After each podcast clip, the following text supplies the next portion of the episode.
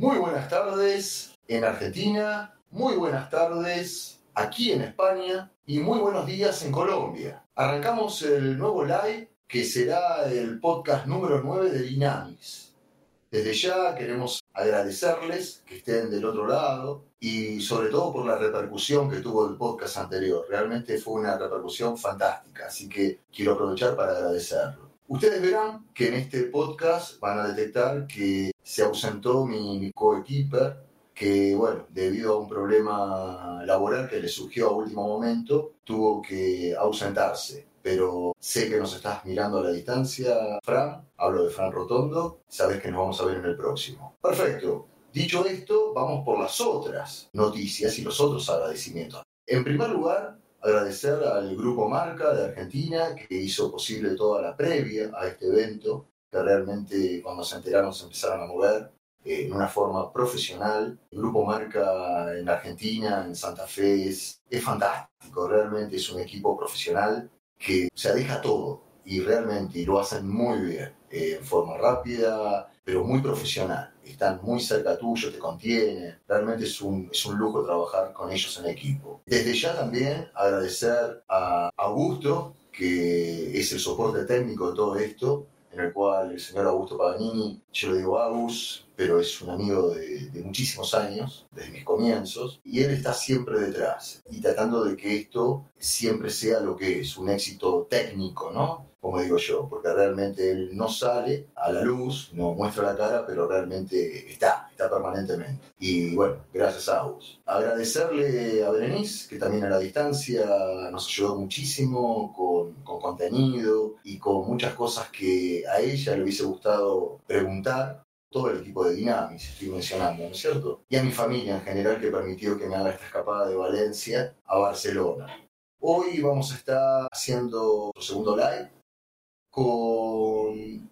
Yo soy de hablar, pero en este caso me van a faltar palabras. ¿Por qué? Porque es una empresaria relevante, ustedes lo van a ver. Yo sé que ella particularmente es de perfil bajo, pero como los grandes. Es multifacética, realmente tiene una trayectoria por todo lo que tocó ella, tiene luz. Y fundamentalmente tanto ella como su familia son personas especiales, todos empresarios, de una u otra manera, de distintos rubros, y están subrayados por los valores, por el don de gente, por la generosidad y por la brillantez. Son realmente brillantes. En este caso, estoy junto a la empresaria, a la licenciada Ana Esteve. Yo creo que en las presentaciones y en los avances fuimos adelantando varias cosas y hay un montón de preguntas que quiero hacerle, pero me parece por demás que toda la gente está del otro lado, lo que quiere es escucharla a Ana.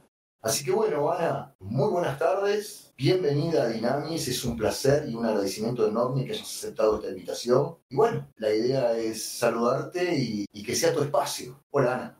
Hola, Emilio. Bueno, yo con esta presentación casi que tengo ganas de irme corriendo, la verdad.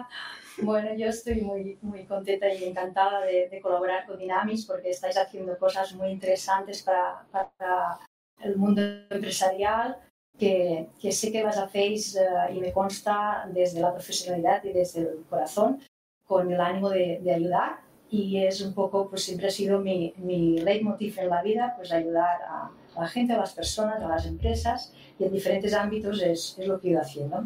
Me consta, yo soy una de esas tantas personas, esas grandes cantidades de personas que has ayudado, y yo me siento parte, tanto tú como tu marido, doy fe que te dedicas a eso, ayudar gente.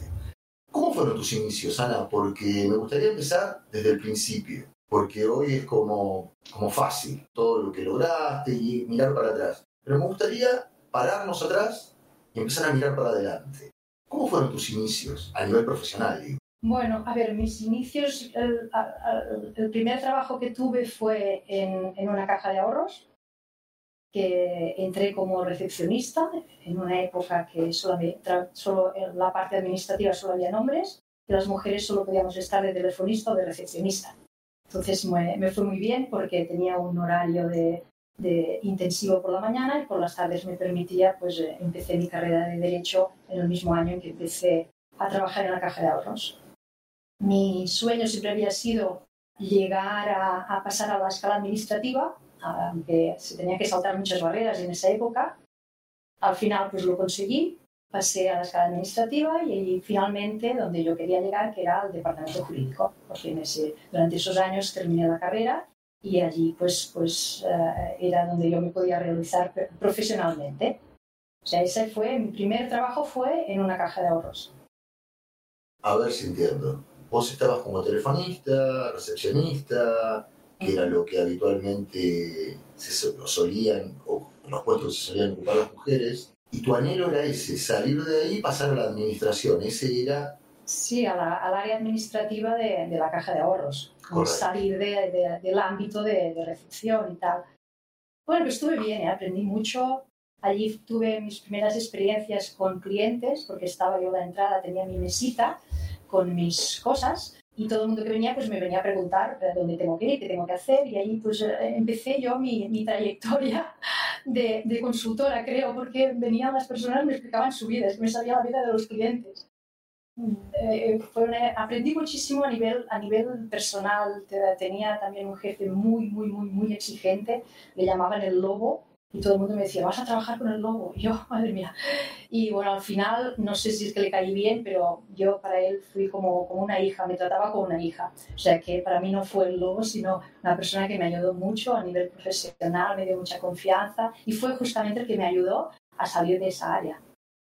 Y esa temprana edad tiene que ver con, con tu forma de ser, ya natural, viene, viene de, de tus genes el hecho de tener una escucha activa, ser tranquila, saber escuchar, ¿eso ya viene de cuna o lo fuiste? Bueno, yo creo que, que, viene de cuna, ah, primero porque soy la mayor de cuatro hermanos, entonces el mayor normalmente coge este rol ¿no? de, de cuidar a los demás.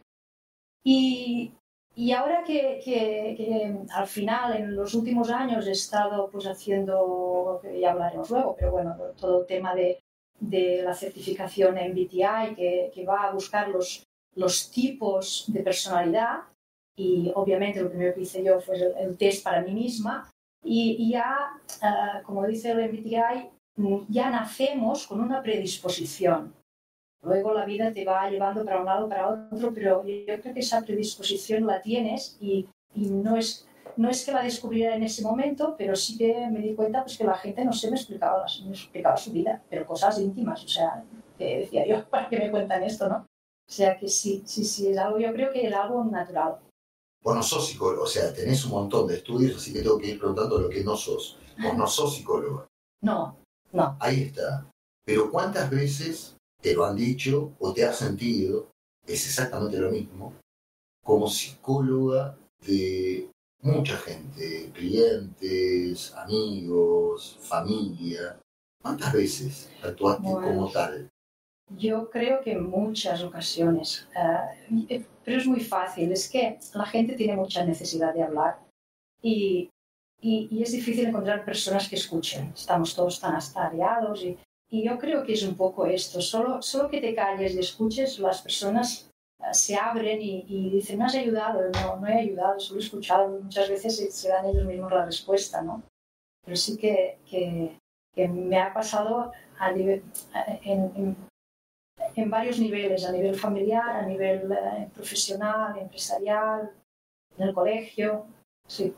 Sí, te lo pregunto porque es como raro hablar en primera persona y aparte no, no es lo correcto, pero me siento muy identificado con esa parte, ¿no? Estos últimos 10 días lo he escuchado varias veces que me dicen, pero pareces el psicólogo, no el asesor. Es que siento lo mismo que vos, siento que la gente tiene ganas de hablar y no cuesta nada escucharlos y, y ayuda mucho, ¿no? Totalmente, estoy totalmente de acuerdo y ayuda mucho. Y también dijiste algo así a la pasada, que creo que como coach lo tenés muy internalizado, que es que las, las respuestas en realidad las tiene cada uno.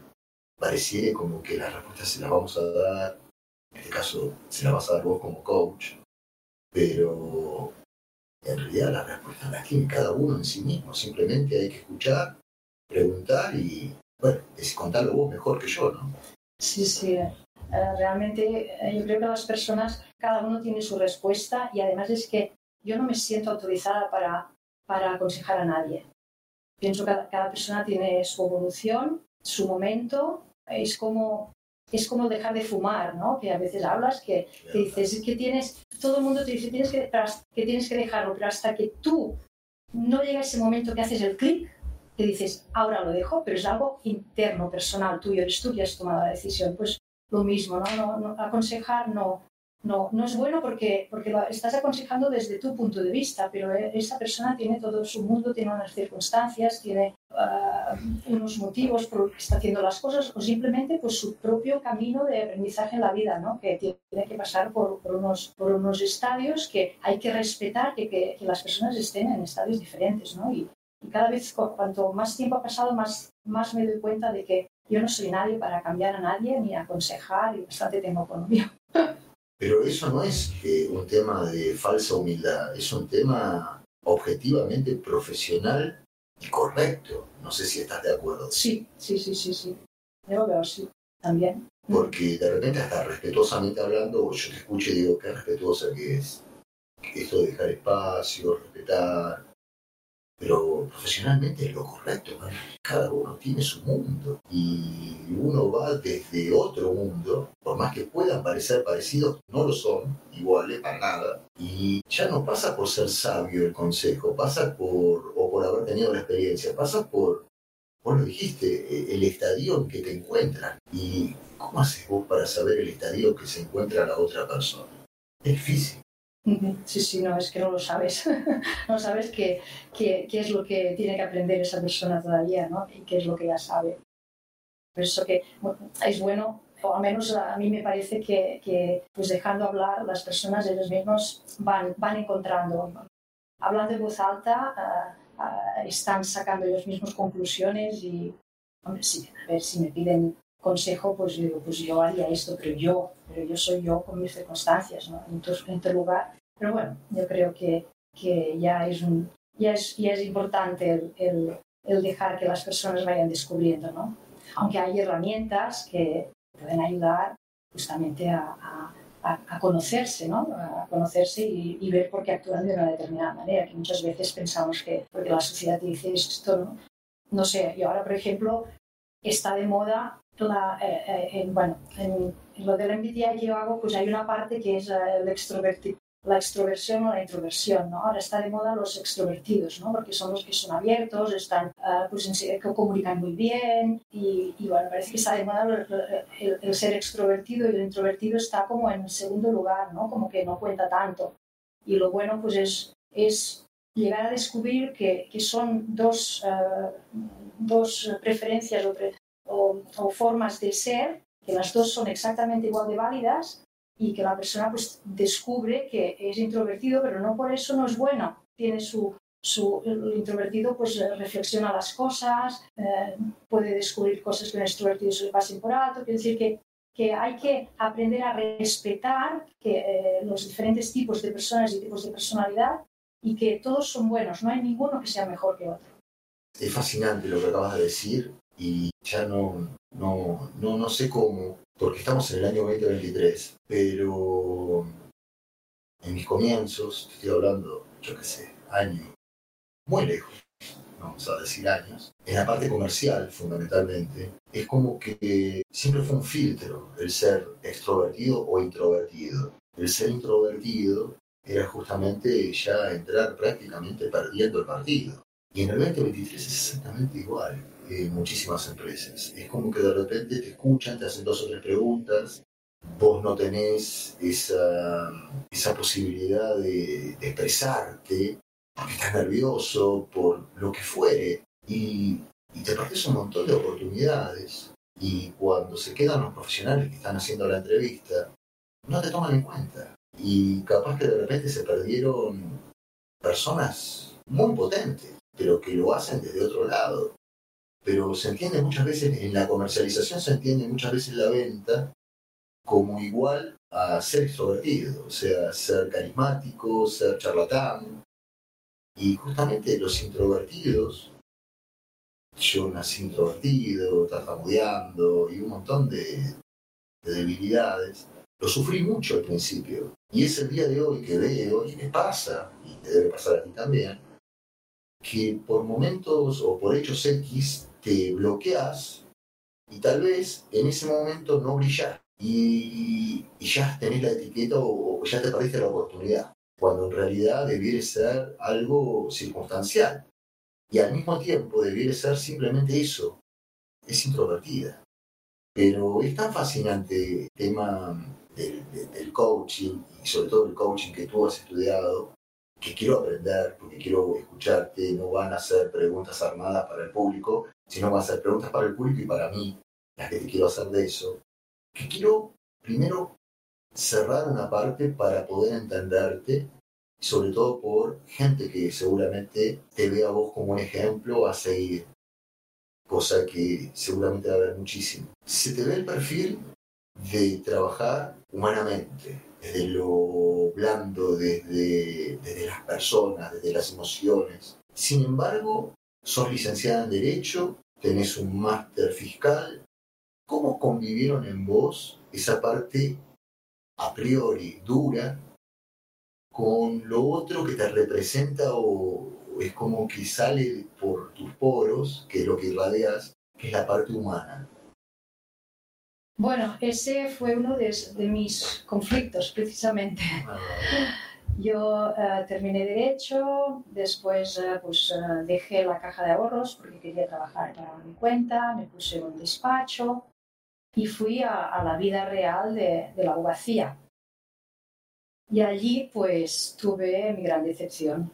O sea, no, no, no, no, no, no, no, no iba conmigo. O sea, había estudiado cinco años en la carrera para darme cuenta de que, de que yo no tenía, no tenía, yo pensaba lo que se tenía que tener para ser abogado. ¿no?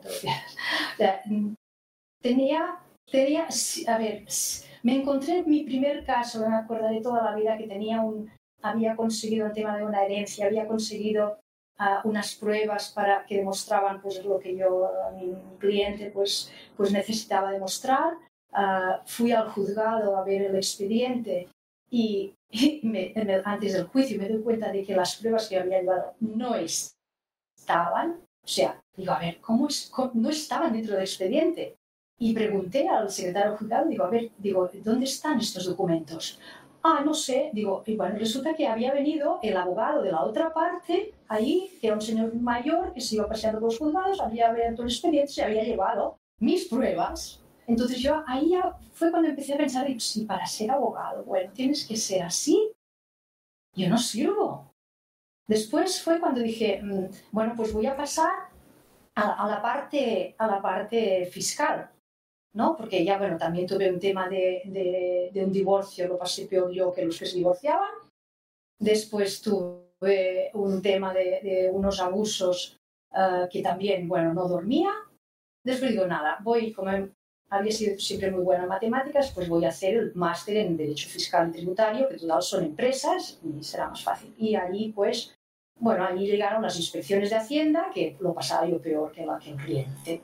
Y digo, yo no sirvo, no sirvo para esto. Entonces, ah, me quedé sin trabajar un tiempo, necesitaba dinero y ahí fue donde yo fui a parar, lo que decías tú antes, yo fui al área comercial. Necesitaba trabajo, de que hay trabajo siempre de vendedor encontré en esa época por los anuncios de la vanguardia una empresa de consultoría que era para vender consultoría a gerentes de empresas y como tenía pues un título de derecho pues parece que esto les gustó. Me dijeron si había vendido alguna vez no había vendido en mi vida. Y me dijo entonces ah, ¿y tú qué, qué crees que tienes de bueno para poder vender? yo le dije bueno que inspiro confianza. Y eso les gustó. Pues como era consultoría y la verdad que allí aprendí a vender. Tuve una persona que era buenísimo y me, me, enseñó muchísimo sobre el mundo de la venta de la consultoría, pero desde el punto de vista de comercial. Y bueno, yo hice pues puerta fría, o sea, llamando a las empresas desde fuera, desde la puerta de fuera, para que me abrieran la puerta si querían, para llegar hasta el gerente. Y, y, y lo que hablábamos antes, yo era introvertida, o sea, no te lo... Pero me di cuenta de una cosa, que en la venta yo disfrutaba muchísimo. Primero porque dependía de mí. Yo sé que cuantas más puertas llamaba, más posibilidades tenía de vender.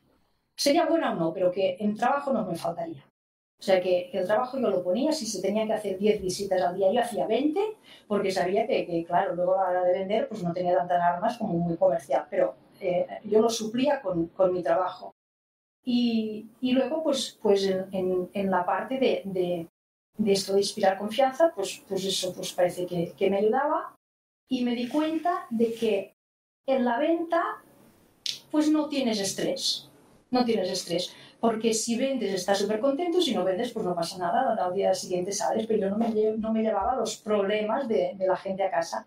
Y ahí es donde yo empecé, mi, mi etapa comercial empezó vendiendo consultoría, lo que son las cosas.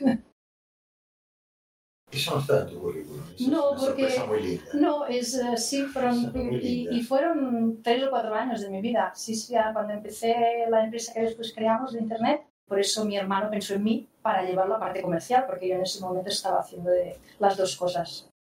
O sea que pensó en vos por ambas cosas, o sea, te tomó en cuenta y lo puso sobre con peso específico la parte comercial.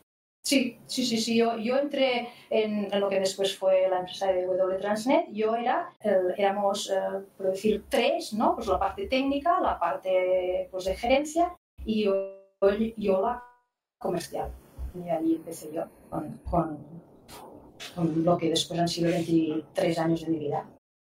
Hay mucha gente de Argentina, hay mucha gente que trabaja con logística y que yo te menciono por, tanto a ti como a tu familia por distintos aspectos, pero el tema logístico es como que es o sea, imposible que yo no lo mencione. Y vos recién nombraste así también, y creo que es otra etapa de tu vida, conjuntamente con tu marido, conjuntamente con tu hermano, hasta donde yo sé, capaz que me pierdo de alguien, pido disculpas, conformaron y crearon una de las empresas... Sí, perdona, falta uno que era el, el, el, técnico, el que, como Augusto, el que está detrás. Ahí está, ahí, ahí éramos, pobre, éramos, tres, éramos tres, familias, por bien, así. Bien, y crearon lo que, corregime vos y por favor abstraete de ser vos parte de, si no míralo desde afuera, como para que la gente tome noción, lo que no conoce, una de las empresas más importantes, más disruptivas de los últimos 30 años a nivel logístico y que dejó una huella que hoy en día todavía está en vigencia, ¿no? ¿Es así, Ana? Sí, sí, sí, la verdad es que eh, una idea, bueno, una idea disruptiva Ah, fue principalmente pues la idea vino de, mi hermano, porque nosotros somos hijos de, un transportista, y lo que se hizo fue adaptar una nueva tecnología que salía en ese momento, que era Internet, que era, bueno, como ahora están hablando de inteligencia artificial, ¿no? que esto va a ser malo, que esto va a quitar muchos puestos de trabajo, que, que tal, ¿no? Y, pero fue aplicar la Internet a una problemática que había en el sector del transporte, que eran pues, los viajes de retorno. O sea, el, transportista va... vacío. Exactamente. El cliente le paga ir, para ir del punto A al punto B, pero al punto B pues tiene que buscarse la vida para volver. Y ahí pues eh, era un poco, uh, Internet podía dar ese tiempo real, que ahora todo el mundo sabemos lo que es tiempo real, pero en el año 1997 lo del tiempo real no existía. Ah, pero saber en tiempo real quién en ese momento, qué empresa en ese momento tenía una carga en el punto B para volver al punto A, pues podía ayudar muchísimo al sector del transporte. Y ahí fue como empezamos a ver, con todo lo que, lo que al principio supone, primero explicar qué es Internet a un transportista, eso ya tiene tela, y después ah, todo el tema de las conexiones que en ese momento tenías que conectar a través de los modems que iban conectados al teléfono, que era súper lento, etc. ¿no? Entonces vender esto era vender humo, era vender futuro, vender visión, ¿no? Y, y ese, ese fue el gran reto. Sí, sí, costó, bueno, nos costó muchísimo, ¿eh? la verdad. En los primeros años nos bueno, perdimos todo, todo lo que teníamos, todo. A nivel material, casas, uh, a todo porque, porque no, no, iba lo rápido que nosotros queríamos, pero teníamos la suerte de que fuimos un equipo, todos los fundadores, muy, muy, muy comprometido, de, de los que realmente eh, quemamos barcos y, y, realmente nos habíamos quemado, no teníamos nada más, tenía que funcionar sí o sí. Y, y la verdad que cuando había momentos para ya dejarlo y cerrar, nos reuníamos y decíamos, venga, eh, esto hay que, creemos en ello, esto eh, eh, lo único que, que, falta es que nos entiendan, ¿no? Nos entiendan lo que les puede ayudar. Y, y ese fue el, el, inicio de la empresa que después pues ahora es una, una empresa a, a nivel uh, europeo que, que, está en toda, en toda Europa y, y, y sigue creciendo. Esa, esa, parte es, yo creo que es una lección de vida que se da naturalmente, ¿no? Sus comienzos hicieron que hayan perdido en, en ese principio prácticamente todo y así todos siguieron apostando. Sí. Porque la gente se queda con el final feliz. Ya, ya. Pero la historia dice que son todos títulos que quedan, porque uno, en, estos podcasts nosotros hablamos mucho de perseverancia y hablamos mucho de compromiso. Son palabras sueltas en sí mismas. El tema es que cuando uno en la diaria las vive, las sufre o las disfruta, las padece o las descubre, depende, como dijiste vos, el estadio en que se encuentra, las ves medio como que eso pasa en las películas, ¿no? no vos me estás contando en tiempo real, valga la redundancia, que Transnet tuvo un comienzo no feliz.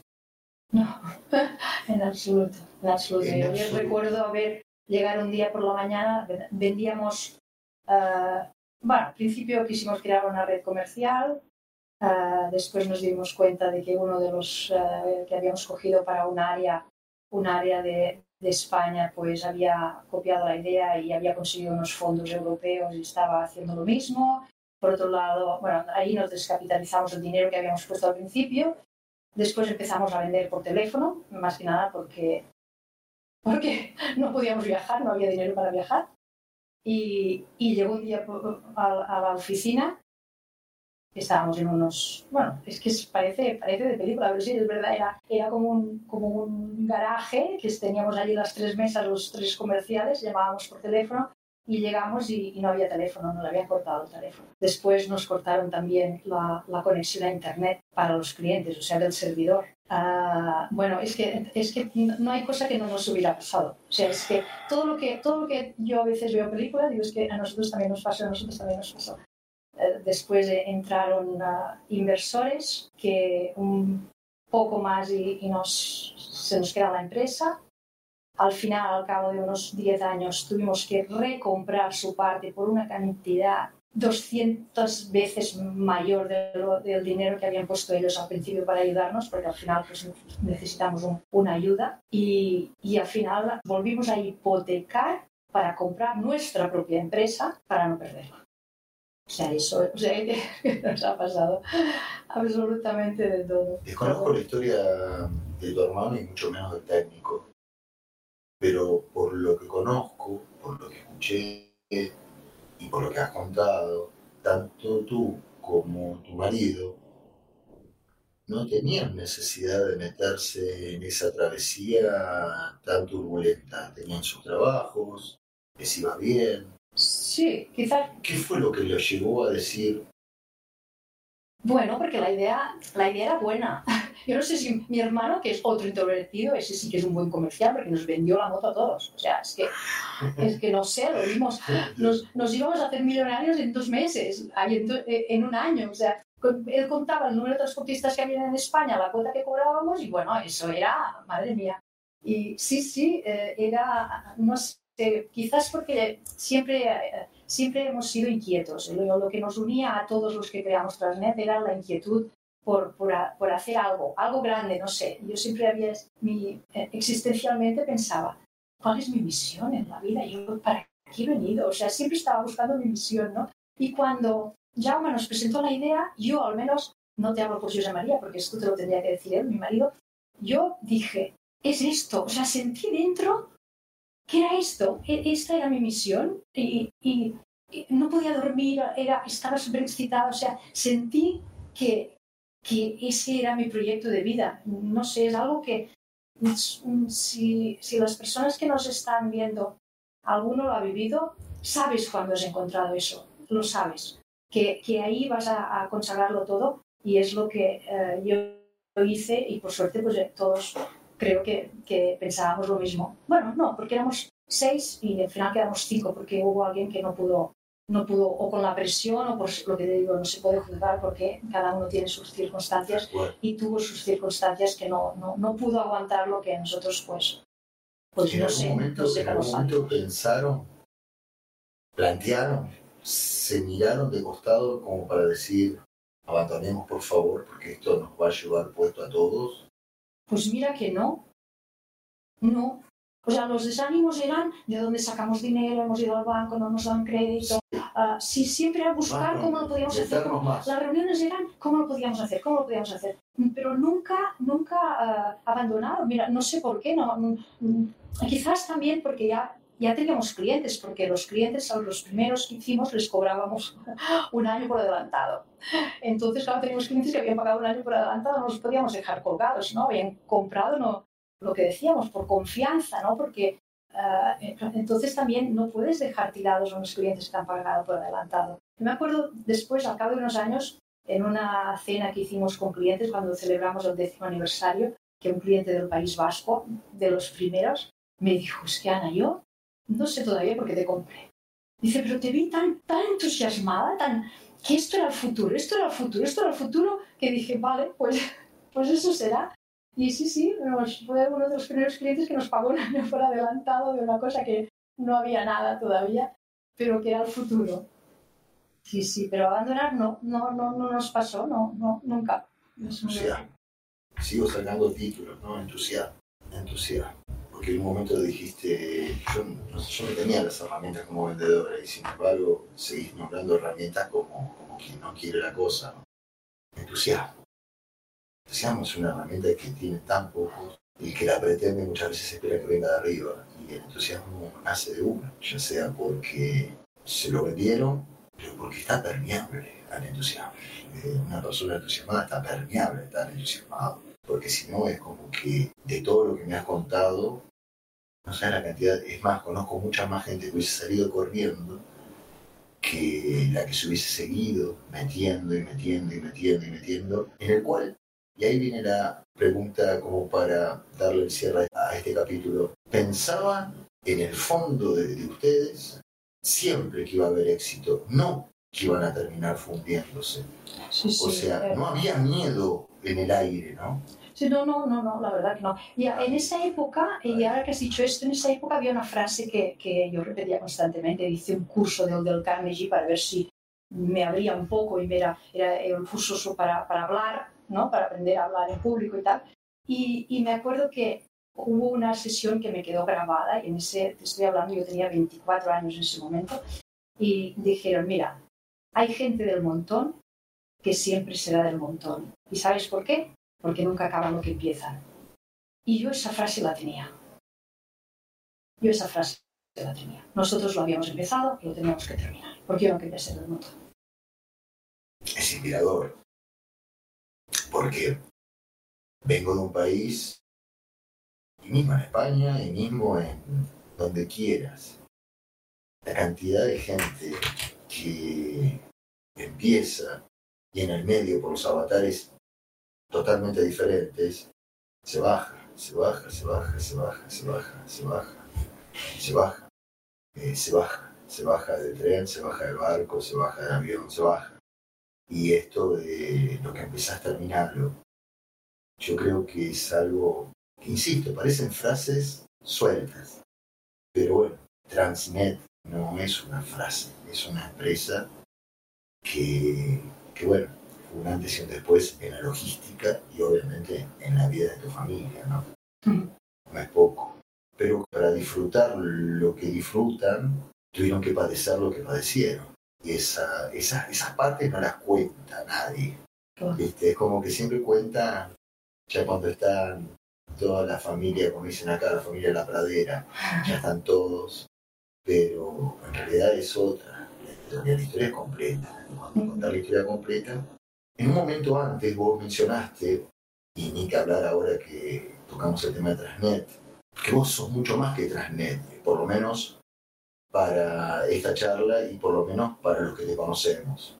si bien Transnet es como un granito, lo traspasaste, y, y, estamos hablando de Transnet, insisto, los que conocen saben de lo que hablo y los que no conocen que lo googleen y se van a dar cuenta de la dimensión de lo que estoy hablando. Pero lo traspasaste. Pero cuando se toca Transnet, nos metemos en un tema en el cual también hablamos de un mundo mayoritariamente machista, mayoritariamente superhabitado por hombres, en el cual debe haber un montón de mujeres, pero es como que siempre se lo asocia, al menos mentalmente, al hombre. Desde tus inicios hasta Transnet, que después seguramente has adquirido tantas herramientas ya en, este tiempo que estamos hablando, en el cual ya no te lo voy a preguntar porque yo hablo hasta ahí. ¿Cómo hiciste para moverte en un hábitat tan masculino? Pues fíjate que yo nunca me he sentido mujer en el mundo empresarial. Yo me sentía como ellos. O sea, no, no, no, no sé cómo decírtelo, no, no me encontraba, solamente me he encontrado en una situación, ya dentro de Transnet, que sí que me di cuenta que siendo mujer tenía menos, menos probabilidades que fue eh, en una feria que teníamos unas citas con, con empresarios y eh, los empresarios eh, bueno, eran, te habían dado horas, ¿no? Y, y, eran, eran gente de, de Marruecos y de, de, países así árabes. Y, y, la gente no acudía a mis citas, me quedaba siempre yo sentada en la mesa sola. Yo creo que es que cuando veían a una mujer ya no, veían, ya no me veían como, como, una, como una posible persona como para hablar de negocios, ¿no? No sé. Pero en el resto yo he estado por Europa, he estado en, en grandes multinacionales. Eh, sí que es verdad, siempre reuniones con hombres, pero no, no me he sentido mujer en este sentido, no, no me he sentido menos que ellos.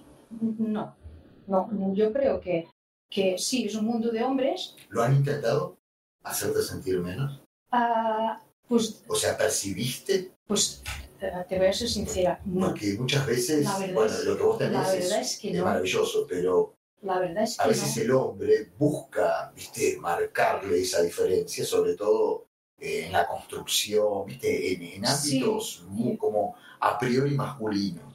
Yo, yo creo, mira, te, voy a decir que tenía más miedo cuando me encontraba gerentes de, empresas de transporte que eran mujeres, porque eran mujeres que los tenían bien puestos. Madre mía, eh, ahí sí que. Pero, pero no, no, yo creo que, que aquí no, no, no, no. Eh, sé que ahora queda bien hablar de temas de, feminismo y tal, y de la mujer discriminada, pero, pero no, me, he encontrado que en ningún momento me, he sentido discriminada por este motivo. No, era eh, siempre la, los, los, motivos eran, eran empresariales, eran porque no creían, era porque no querían dar información, era por, por mil cosas, pero, pero no en ningún momento. He tenido suerte, la verdad. Quizás también he intentado, no sé cómo decírtelo, siempre a guardar una forma de, vestir más bien pues, clásica, no llamando la atención, o sea, no, he querido aprovechar ser mujer también para, para conseguir citas ni cosas, no, no. Y también siempre en sus sitios, si íbamos pues, a ferias, después de la feria, que la gente iba a tomar algo, ah, yo no siempre me iba, yo, yo quería retirarme, o sea, no, no sé, tampoco he dado pie, ¿no? ¿Cuánto hay de suerte?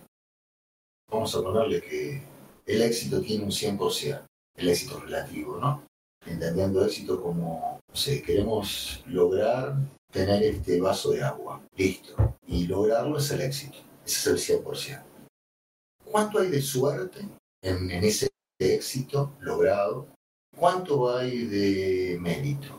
Porque a veces, viste que tenemos modismos, ahora tuve suerte, otro modismo muy, muy, muy escuchado es, la verdad que Dios me ayudó.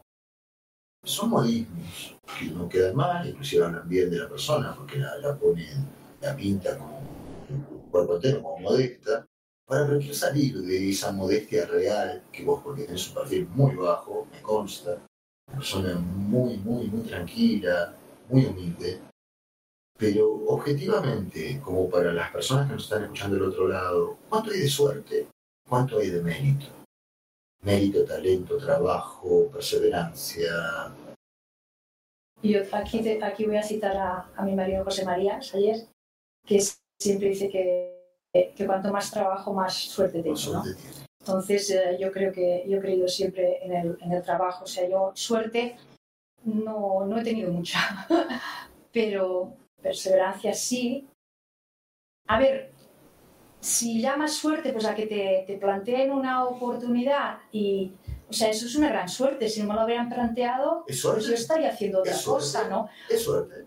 Que vos vayas y presentes el vaso de agua y justo la persona que estaba al otro lado tenía un corte, no sé qué. Sí, y- sí, está en el, en lugar adecuado. Claro, estaba- y estaba justo Sí, yéndose ¿no? al desierto. de va- Y sí, tu vaso de agua era, eso fue suerte. es la, la- Eso fue la suerte. oportunidad y la, y la preparación, ¿no? O sea, Claro, está en el lugar indicado, en el momento justo, sí. con la persona indicada. Eso es suerte. O Sí. también obedece al trabajo de la Sí, yo creo que estás, estás buscando, estás con la antena puesta, está, yo Es estaba, estaba, yo creo, yo creo que no, pero, pero, bueno, ahora, ahora sí, ¿no? Ahora la gente te dice, bueno, qué suerte tuviste, ¿no? También, como forma, a ver, como Sí. modismo lo acepto porque Sí, yo soy el primero no. en decirlo. No, no. Ahora tuve eh, suerte en eh, la vida. hemos llorado mucho, al menos yo he llorado mucho. ¿eh? He Yo llorado lloré mucho, más de ¿eh? lo de que... impotencia, de- Claro. de, de, de que no, de que no puedes, de que, de que no sirves, de que, eh, eh, o sea, hay, hay mucho, muchas lágrimas detrás y mucho, mucho sacrificio, los hijos, por los hijos también, ah, ah, cambiar los niños de escuela porque no, porque no puedes pagar una privada, ir a una pública porque no, no, no tenías el dinero, abrir la nevera y no haber nada en la nevera. Ah, a ver, esto ahí, ahí es donde yo lloraba, es ahí, ¿no? Eh, con esa impotencia de que, de que, bueno, y luego dices, suerte, pues yo creo que una parte de suerte he tenido porque al final siempre se me han abierto puertas, no sé, también llamaba yo las puertas, ¿no? Pero se me abrían. Pero... Eh, al eh, final lo- lo he menos mal que sacado. lo dijiste porque te lo iba a preguntar.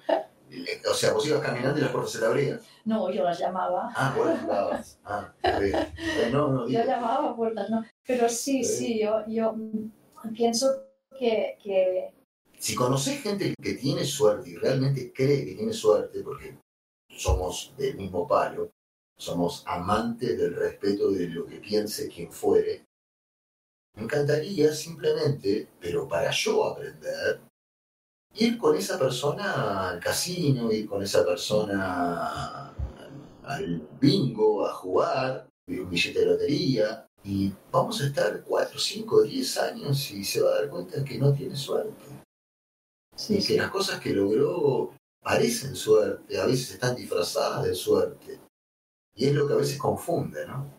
Cuando llorabas cuando estaba la nevera vacía, ahí tampoco quisiste abandonar no, y decir, no, me busco un trabajo, escuchame, tengo toda una preparación no, no, no y un trabajo pasado. para llenar la nevera, lo tengo. Había un compromiso, de verdad, el compromiso con los demás, creo, con es los demás simplemente que socios era, era tan grande que era no, no, no, no, no, no, no, es que abandonar no pasaba por la cabeza, no, no. Pero la nevera estaba vacía. Sí, sí, estaba vacía. Y los chicos lloraban porque iban a un colegio que no tenía Bueno, eh, a sus amigos. Ni eso sí, hablando de lujo. cambiaron de amigos, pero también ¿No te dolía? Ahí vendimos la casa que teníamos, eh, fuimos de alquiler, cambiamos de colegio. Pero bueno, eh, con esa actitud positiva de todo mejorará, la verdad que, que salimos bien. Nos- mis hijos tienen un buen recuerdo del cambio, ah, del cambio de escuela, del cambio de, de- de piso. Era un piso era provisional, era para mientras no tuviéramos otra cosa. Al final estuvimos siete u ocho años en el piso aquel, Profesional. La provisional. mitad de la vida de uno de mis hijos. Pero sí, pero, pero mira, la parte positiva es que estábamos en un pueblo, que ellos tenían, ah, podían ir al colegio caminando, que antes no podían, los tenían que llevar en coche. O sea, buscamos las partes positivas y, y, y la verdad que lo hemos vivido desde, el- desde, desde el todo mejorará. O sea, no sé cómo decirte, yo te he dicho que, que he derramado lágrimas, pero teníamos mucho optimismo en que iba a funcionar que iba a funcionar, es que lo teníamos, veíamos la meta y al final la veíamos, es que era cuestión de tiempo y, y nuestros hijos participaban. Piensa que nosotros íbamos en coche por la autopista, claro, nuestros clientes eran los transportistas, ¿no? Y llevan el teléfono, el teléfono en las lonas de los camiones.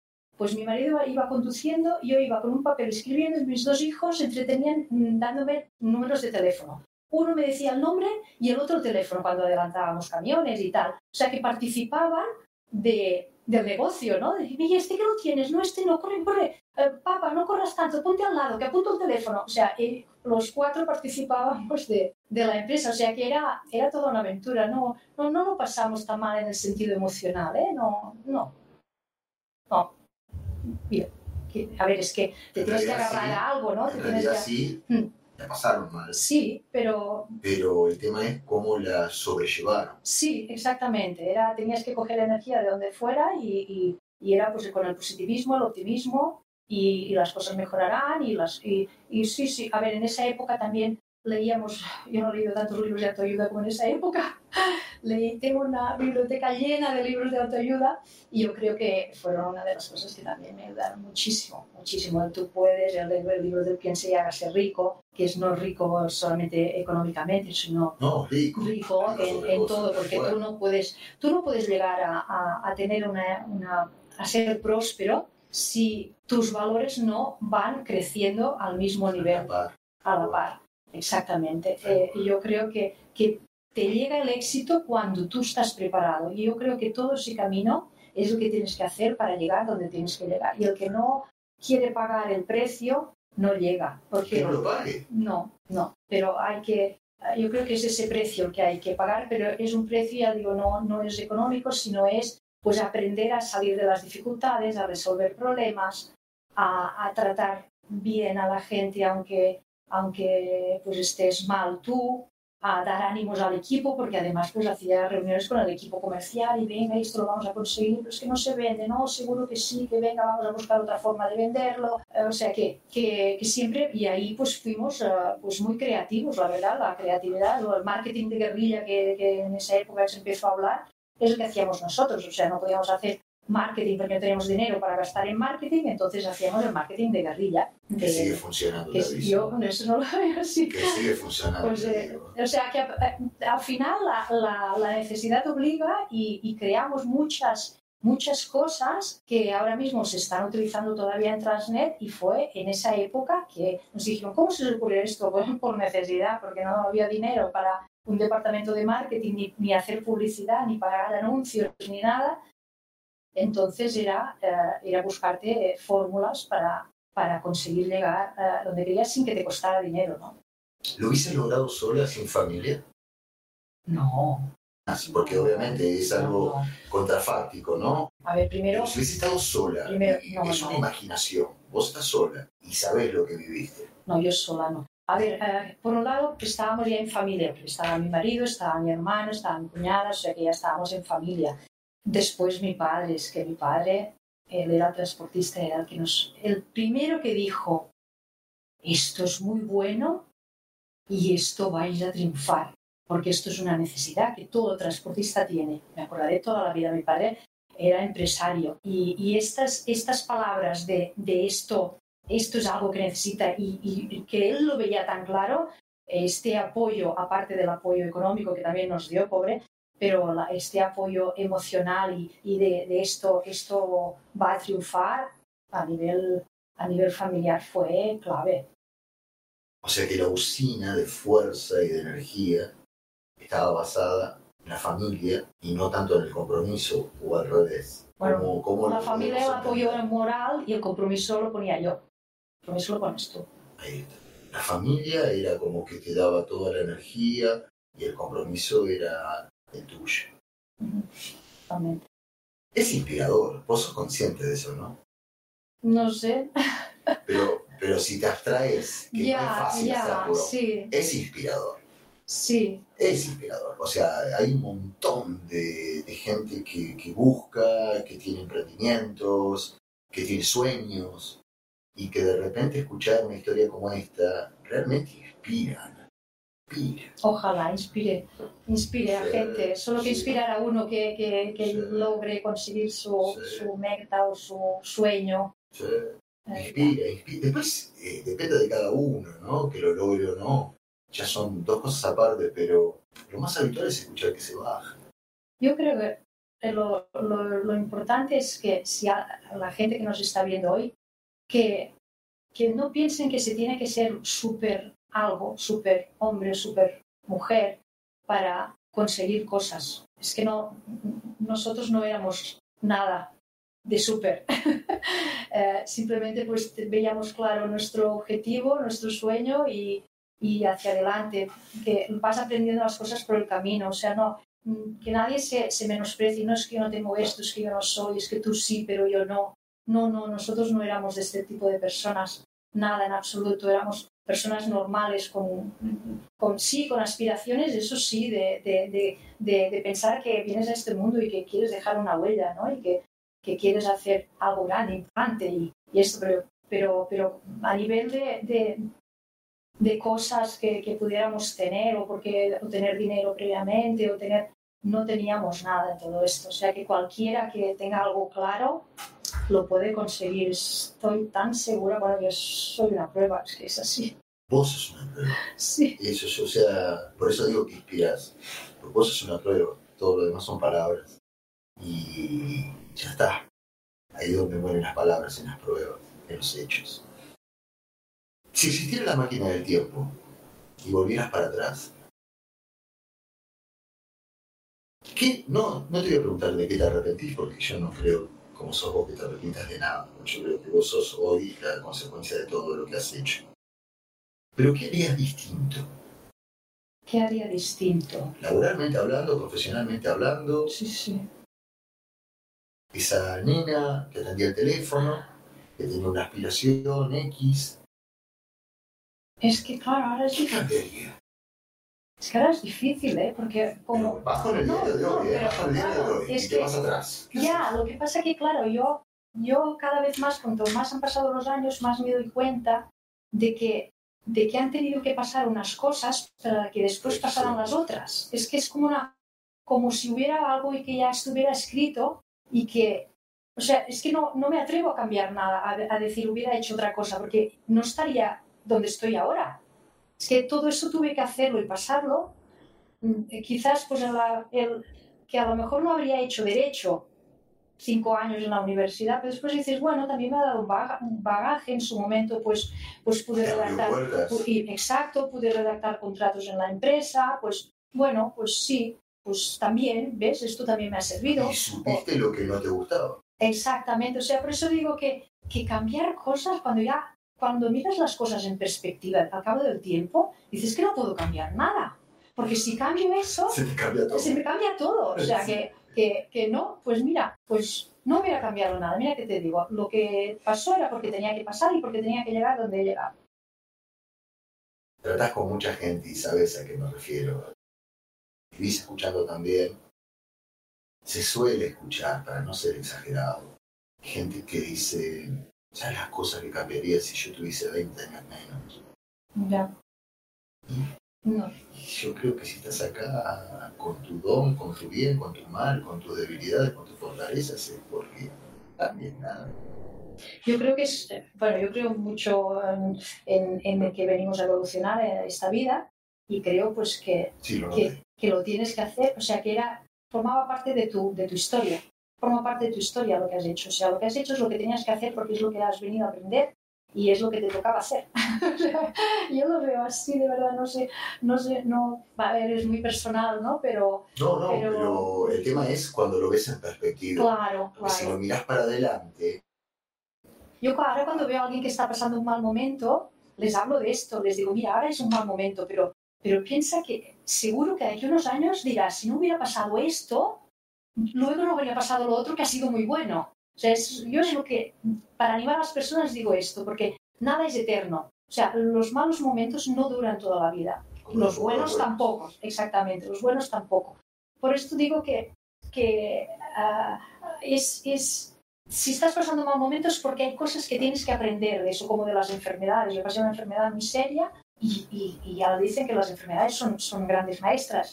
¿ah? Te hace replantear cosas. He aprendido muchísimas cosas sobre... di- eh, eh, yo sigo mucho a Marian Rojas, por ejemplo, ¿no? que habla mucho del cortisol y todo esto. Y yo, claro, es que yo te estaba predestinada a tener esta enfermedad porque yo tenía cortisol a tope. ¿no? Claro, he aprendido que existe el cortisol porque yo pasé por eso. ¿no? Entonces te, te das cuenta de que de que todo lo que, aunque parezca malo, es bueno porque aprendes algo. O sea, es, ahora pues he aprendido que tengo que, que cuidarme, tengo que hacer ejercicios, estoy haciendo yoga porque la parte mental es muy importante también. Todo esto pues ha venido gracias a una enfermedad. Y digo gracias porque realmente ah, ha sido así. Y bueno, y el hecho de que después pues nosotros vendimos la empresa fue porque yo eh, eh, físicamente no estaba bien. Y, y bueno, y fue Pues mira, ese pasó un tren y, y, lo cogimos porque yo no estaba bien. Si yo hubiera estado físicamente bien, nunca hubiéramos vendido. Sí, eso lo pensé en el momento que estabas hablando. Pero. Pero ves como una cosa tenía que, que lleva a otra, claro. Pero tenía que pasar. Claro, sí, pero por eso te digo. que- Porque creo que, insisto, estoy hablando como un intérprete muy en forma muy, muy liviana, ¿no? Y pido disculpas si me equivoco, Ana, pero yo creo que lo que se vino después de Transnet en vos y en tu familia también tiene un nivel de calidad que pasa por otro lado, ¿no? Y yo creo que es el compendio de, de toda la historia, ¿no? No, no, no, no el final, pero sí que genera como un pequeño compendio interesante, que tal vez, solo tal vez, si no hubiese sido así, seguirían en ese trajín, ¿no? Eh, Se hubiesen perdido sí, sí, sí, de otras cosas que hoy tal vez tienen, ¿no? exactamente. Por ¿Es cierto? Sí, sí, sí, sí. Por eso que, que yo pienso que eh, lo que te decía antes, ¿no? Que las cosas son pasan en- porque tienen que pasar. Y, y- y- y yo he leído alguna vez que dicen que cuando tú no tomas decisiones, la vida las toma por ti. Y, a mí es lo que me ha pasado en la vida siempre. Sí. O sea, siempre. La- Las han tomado por mí o porque me han dado una enfermedad, porque me han dado problemas o porque me han dado... Y ahí pues, ah, pues he, he- he- he salido de, de zonas de confort para, para después llegar pues, a cosas que, que me han ido bien. ¿no? Y llegó el momento después de todo este, resumen hasta Transnet, viste, yo no lo iba a tocar, pero lo, lo dijiste vos y yo te lo agradezco porque realmente como contar la versión completa, el por qué se vendió, no tiene ninguna otra lista que esa. Una parte humana, una parte de un problema personal tuyo y se vendió, si no hoy estaría todavía en manos de... Seguiste preparándote, cultivándote, como es tu forma, ¿sí? Siempre te has cultivado y llegó ese título de coach MBT. Explícaselo a la gente en forma llana. Yo soy mi mamá, que te está viendo del otro lado, y coach en MBT. ¿De qué me habla? ¿Qué- qué? Porque si no está tan encantadora esta persona, sabe tanto, logró tantas cosas, quisiera traducirlo primero a la- al llano, pero no hablo del idioma en sí mismo, sino qué es, para qué sirve, es una herramienta, ¿cómo se definiría algo tan poderoso? Sí, yo ah, de lo único que me arrepiento, ya que has dicho antes lo de arrepentirse, Lo anoto. es de no haber hecho el, ah, la certificación del coach en MBT antes. No vale Es que ahora me- Ah, mirá ahora qué me- bien, a ver si es antes. una trampa. Yo también me Me hubiera- arrepiento de no haber sabido cuál era el número que iba a salir en la lotería antes. Claro. No, así no vale. Es que, es que sí, porque me hubiera servido mucho en la empresa. A mí también, si salía el número antes, te juro que me hubiese servido mucho en la vida. Pero, claro, pero... Es que sí, sí, porque no, porque te explico, el, porque nosotros en Transnet llegamos a tener 140 personas en, en Ujú. nómina y, y siempre pues tratando a las personas mucho desde el punto de vista personal.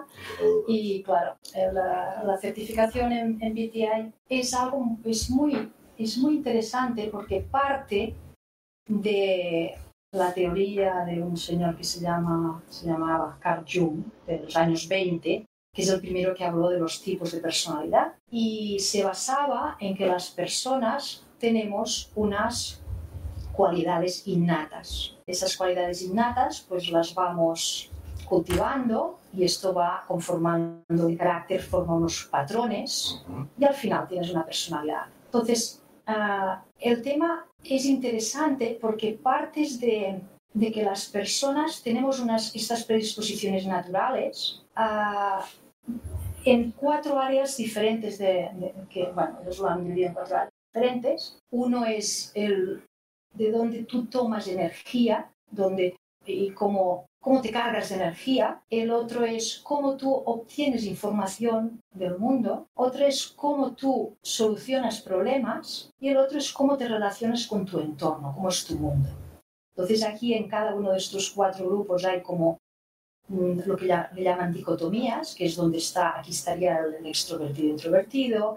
O sea, en cada grupo hay, hay dos, los dos opuestos, por Sí, sí, decirlo, sí, ¿no? le- la- las caras de Ah, las personalidades. exactamente. Los polos de, las- de la Exactamente. personalidad. Y luego a partir de aquí, pues claro, hay, con estas combinaciones pues salen 16 tipos de personalidad. Entonces esto es un método que eh, eh, se llama MBTI porque es uh, Myers and Briggs, que eran una madre y una hija, que en los años 50 pues desarrollaron este método. Después este método lo pasaron a un, a un cuestionario de un ciento, no sé si son 115 o 116 preguntas que tú contestas y llegas pues a cuál es tu tipo de estas. Al final pues hay 16 combinaciones, ¿no? Y es muy interesante porque yo lo he hecho en empresas.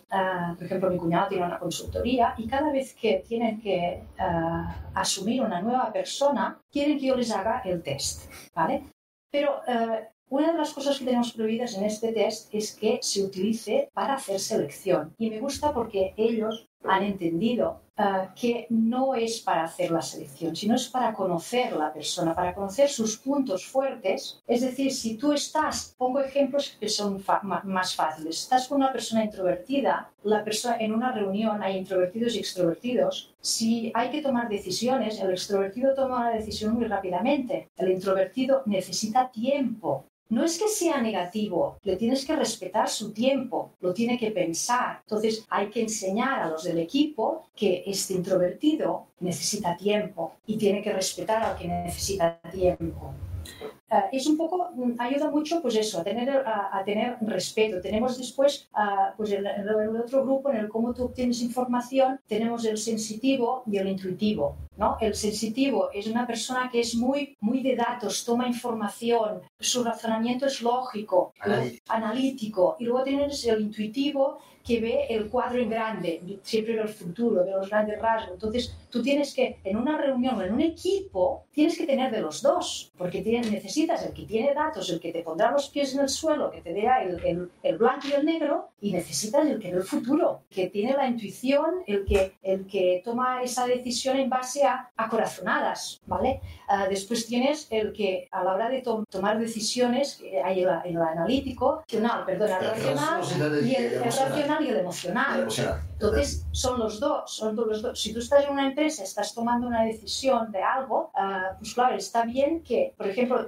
como directivo tomas una decisión de que hay que hacer algo, pero hay que comunicárselo al equipo, ¿no? De feeling, es que es, como es en inglés, el de sentimiento, está pensando en cómo afectar a las personas, cómo decírselo. El analítico sí. es el que, pues, tomará decisiones en base pues, a, a cosas más sólidas, a razonamientos lógicos, etcétera. Con lo cual, hay que tener también los dos puntos de vista y tienes que saber cómo es la otra persona. O sea, una persona que, que es muy analítica, le puedes decir las cosas así, tal cual, tal como te salgan, y no le harán daño. En cambio, a uno, a uno de sentimiento, a uno de feeling, claro, es muy importante cómo se lo dices. Tienes que tener en cuenta cómo se lo tomará, tienes que hacerlo de otra manera. Entonces, uh, todas estas personalidades, pues es bueno en un equipo saber, al contrario, se hacen dinámicas de tipo donde cada uno conoce cómo son los demás y luego es bueno porque le entiendes. ¿Por qué reacciona de esta manera? Interesante. Es súper interesante por eso, porque ayuda mucho a cohesionar los equipos. No criticas al otro porque es diferente de ti.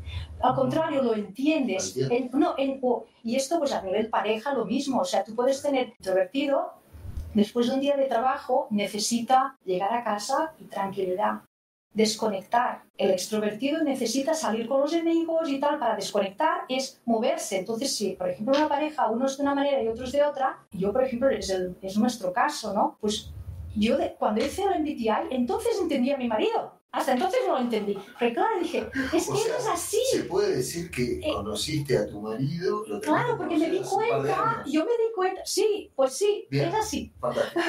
Porque me di cuenta de que él necesita estar con gente, estar hacia afuera, él- y yo en cambio, eh, pues necesito otra cosa, pero ni yo le puedo arrastrar a él, ni a, hombre, claro, tenemos que hacer un poco las dos cosas, pero le entiendo que quiera salir. Y él tiene que entender que yo estoy mejor sola, mejor sola, o sea, yo leyendo mi libro, haciendo mi yoga, ¿no? Pues esto es, ah, es un poco lo que, de qué se trata esto. Y luego también dentro de, de este de estas certificaciones está la, que le llaman la certificación FIRO, que esta ya es las necesidades que tenemos eh, en relación a los demás, de interrelacionarnos. Y esto también es muy bueno para los equipos, porque hay unas necesidades que mm, las personas exteriorizamos, las sentimos y las exteriorizamos, y otras que las sentimos pero no las exteriorizamos. Entonces ahí se crean malentendidos, o sea, yo estoy esperando que tú hagas esto, pero como no te lo he dicho, el otro no lo sabe, Y, exactamente. Entonces, si yo sé que tú eres este tipo de persona, yo sé que tú estarás pensando algo diferente de lo que estás diciendo, porque eres una persona que no estás exteriorizando lo que tú esperas de mí. ¿Vale? Eh, esto es, eh, y esto pues también es importante porque si nosotros logramos dar a una persona en nuestro equipo lo que ella espera, tendremos personas motivadas, colaborativas, etc. Y si es al contrario, tendremos personas que están poniendo los palos en las ruedas, que siempre están negativos, porque y pensabas que son negativos, pero es que realmente no les estamos dando uh, lo que ellos, ellos quieren. Y esto también pues, va en diferentes ámbitos. Hay en, en, el ámbito de la inclusión, el sentirme parte del equipo no, en el ámbito del control, si me gusta controlar lo que me controlen, y en el ámbito de la del afecto, que es también si me gusta que me muestren afecto o no. Dentro de, de, estos tres conceptos, pues es también lo que yo exteriorizo y lo que yo espero en cada momento. También hay muchas, muchas posibilidades, obviamente, y es muy bueno este ejercicio. También, también es un test que sale pues el tipo que tienes y luego se discute en equipo y ayuda muchísimo a esto. Y yo como, como líder, porque además puedo también hacer un test como líder, si soy un buen líder, pues puedo saber esa persona que le motiva o que no le motiva o que cómo es, no si lo está diciendo o lo está diciendo y esto pues es buenísimo para ser un buen líder. De aquí viene que si yo lo hubiera conocido en Transnet me hubiera ahorrado muchísimos, yo lo estudié, muchísimos yo lo problemas. Estudié, yo lo estudié eh, no de formato, pero estudié el coaching ontológico allá por el año 2000 y, te entiendo que te arrepientas eh, de no haberlo tenido en Transnet, porque a mí me... Te puedo explicar lo que me ayudó a... Yo tenía mucha gente a cargo y justo venía toda la onda de Chile, del, del coaching ontológico, y yo no entendía de qué se trataba. Y eran dos años y eran tantas las horas de trabajo que digo, no voy a poder y nos metimos con otra persona más. Y me dio tantas herramientas, tantas herramientas, que el día de hoy bendigo haberlo hecho porque no por las puertas que me abrió, voy de nuevo, sino por las herramientas que me dio cuando las puertas se me abrieron. Y te escucho hablar con esa pasión a vos, que rápidamente me vienen empresas que pueden utilizar esto, como vos lo aclaraste muy bien, para ubicarlas en el tablero imaginario de la empresa y sacar lo mejor de ellos. Tenerlos Pues motivados, tenerlos contentos, Pues- y no como filtro. Exactamente. Pues fíjate que yo lo hice en México esto. Este curso me gradué en México, hice a distancia. Porque estaba buscando eh, habla española y ahí en México pues era el único sitio que encontré que lo hacían, lo hacían en español. Sí, porque aparte vos no hablas muchos idiomas, ¿no? Vos hablas el español nada ¿no? Sí, O hablas más idiomas. bueno, sí, pero es más cómodo el español. Vos sacaste el tema, Bueno, hablo, pero entonces hay gente los, dice, los fáciles, español y catalán, porque soy de, de Barcelona, sí, y luego pues eh, inglés, francés, italiano. ah, bien, alguno más. Porque del otro lado dirá, claro, juego en español, que lo que me pasa a mí, busco en español, porque... No, no, inglés, francés, italiano, perfecto, súper completa. ¿Qué querés ser cuando seas grande, Ana? Ay, pues yo te puedo decir que, es que he trabajado tantísimo en mi vida, he dejado tantas cosas en el camino a nivel personal que quiero vivir. O sea, y quiero vivir Pero eso te dejó Y- Transnet. sí. La beta de Transnet Sí. te permitió y ahora pues estoy y ahora pues pues eh, eh, siempre había querido hacer algo de psicología el hecho de haber hecho el- el- la certificación en BTI pues me ayuda pues a, a seguir en contacto con personas diferentes con, con diferentes necesidades o, o niveles de, de trabajo tanto a nivel personal como profesional porque al final la persona es la, es la misma eh, tiene, tiene su vida personal y su vida profesional o sea todo todo está mezclado en una persona no yo para mí es esto hice una dinámica en uno de los cursos que tenías que coger un montón de valores, habían como unos 40 valores, ibas tachando y tal, al final tenías que, quedar, que quedarte con 5 y cuando ya estabas con 5 decía, pues ahora con 3. Y me quedé con, de los tres valores, de mis tres valores, vaya, eh, está eh, primero la familia y el segundo era el ayudar a los demás. O sea, de 40 valores me quedó como segundo el, el ayudar a los demás. O sea, que yo, que quiero ser de mayor, pues ayudar a los demás. Y no, no es una frase hecha, o sea, forma parte de mi, de mi ADN. Es que me di cuenta en esta actividad que hicimos y digo, fíjate, Ahora sí, hay un empresario ahí, un emprendedor, que está complicado porque no le salen las cosas. La profesional Ana Esteve, ¿qué le diría? No importa el rubro. que disfrute de lo que está haciendo, de cada momento, sea bueno o malo, que lo disfrute, que lo viva, que, que ponga todo, todo su ser porque cuando estás tan, tan, tan, tan, tan metido, las soluciones llegan. Siempre hay soluciones. Que, que no pierda nunca el sueño, que lo tenga colgado en la pared, cuál es su objetivo, cuál es su sueño en ese proyecto y, y, ya, y eso, eso mismo, tener el sueño a la vista, ya, ya, ya todo lo demás te viene solo, te viene la, la, perseverancia, te viene, te viene el compromiso, te viene todo lo demás. El sueño es un motor, es un motor que, que tira de ti, pero tienes que sentirlo dentro. Eso sí, que no lo hagas, que no lo hagas porque te dará dinero. O sea, tú no puedes crear una empresa para ganar dinero. El dinero te viene en función de lo que tú vas a aportar a la sociedad y aportarás a la sociedad siempre que aportes algo de valor. Piensa en lo que pueda necesitar tu público y eso es lo que, lo que le tienes que dar, pero no hagas nunca una empresa para ganar dinero. Aunque parezca mentira, pasó una hora de 20, Ana. Uf, madre mía, yo que no sabía de Viste que vos decías, uy. Y, es que tú eres muy malo, no has dicho nada, ni qué me preguntarías, ni nada. Te lo digo, y no, me, ha, no me ha querido decir nada de que, de que iba a hablar, de que me iba a preguntar. Todo Yo lo dije, no, le dije charlar un poco de vos. Charlar, bueno, sí. ¿Y no charlamos de vos? Una hora y veinte. Madre mía. ¿Lo disfrutaste? Sí, la verdad que sí me he sentido muy cómoda en medio, de verdad, muy cómoda. Es la primera vez que me hace una entrevista de este tipo. Te lo agradezco. Ana, fue un placer el espacio que me has dado de disfrutarte.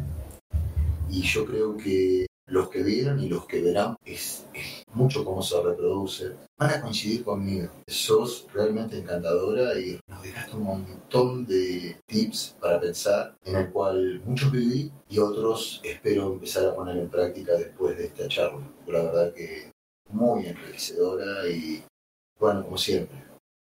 Gracias. Pues gracias, Emilio, a ti, de verdad, por ser tan entrañable, tan haber pensado en mí. La verdad que. Es muy fácil. No, es fácil. no me, lo, había esperado es nunca. fácil pensar. Y, y, he sido, me he sentido muy cómoda y de verdad que, que yo también os quiero mucho a ti, a tu mujer, a tu familia, porque sois unos grandes luchadores también. Tenéis mucho éxito en las cosas que hacéis porque también le ponéis todo el corazón, o sea que estamos a la par. Un beso entrañable a la distancia y gracias, del otro lado por haber estado. Y nos pueden seguir en www.emiliofeijocoaching.com en todas nuestras redes. Les mando un gran abrazo y nos vemos en el próximo podcast.